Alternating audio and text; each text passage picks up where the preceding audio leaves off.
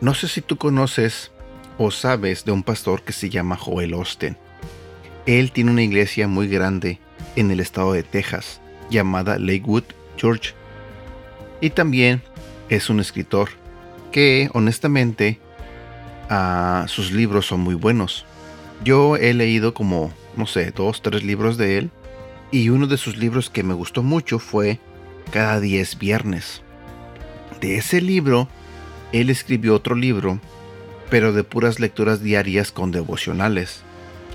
El día de hoy voy a compartir un devocional que él escribió de ese libro. Buenos días, mi nombre es Edgar y este es el devocional de Aprendiendo Juntos. El día de hoy el tema se titula Desata risa sin restricciones.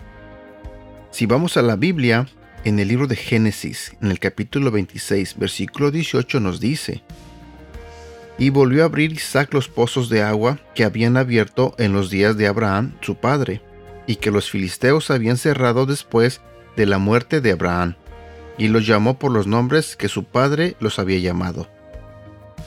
En el Antiguo Testamento, los enemigos tomaban ciudades rivales cegando los pozos que proporcionaban agua a los residentes. Llenaban los pozos de piedras, y eso forzaba a las personas de las ciudades a salir a la protección de los muros de la ciudad en busca de agua.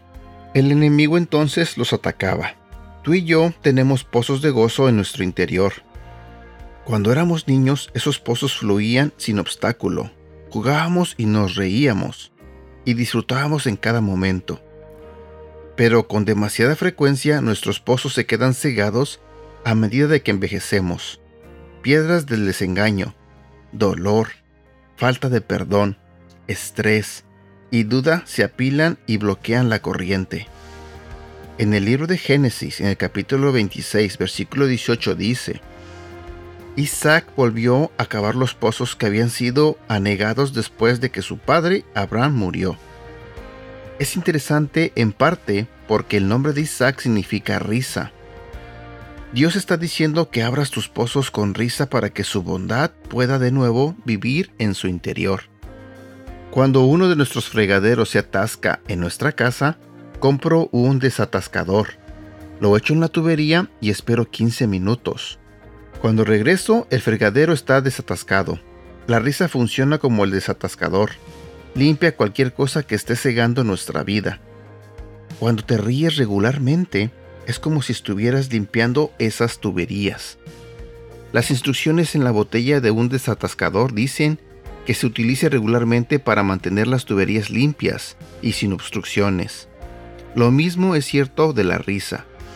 Ponla siempre que puedas. Encuentra humor en los momentos cotidianos. Haz que la risa sea el estilo de tu vida. Haz que la risa sea parte de tu vida diaria. Cuando lo hagas, vivirás con más salud y disfrutarás más la vida. Oración de hoy. Padre, Hoy decido destapar los pozos de gozo. Decido ser feliz. Decido sonreír. Decido reírme.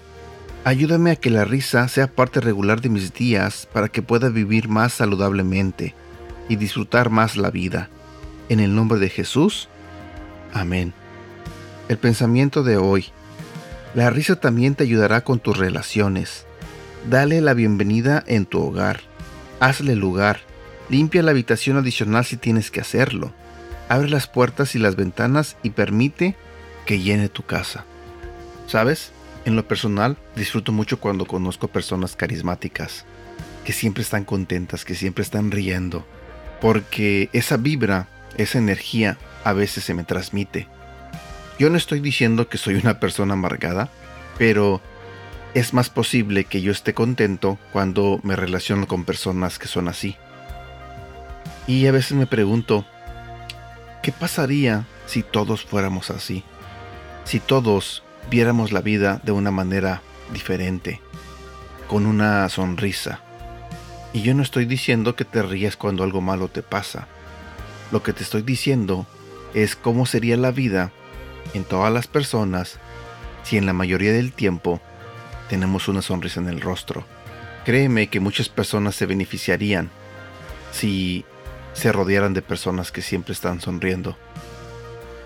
Es bueno estar bien, debemos estar bien. Todos queremos estar bien. Aunque a veces sea difícil, tenemos que intentar estar bien. Nosotros somos los que tomamos la decisión de cómo nos sentimos. Aunque la vida sea muy dura con nosotros, aunque los problemas nos estén devorando, tratemos de ver la vida con optimismo. Tratemos de confiar en que Dios nos ayudará con esos problemas. Y como dice el devocional, enciérrate en la risa. Bueno, espero que tengas un bonito día. Cuídate mucho. Y hoy es una oportunidad para sonreír, para estar bien. Te mando un fuerte abrazo. Hasta pronto.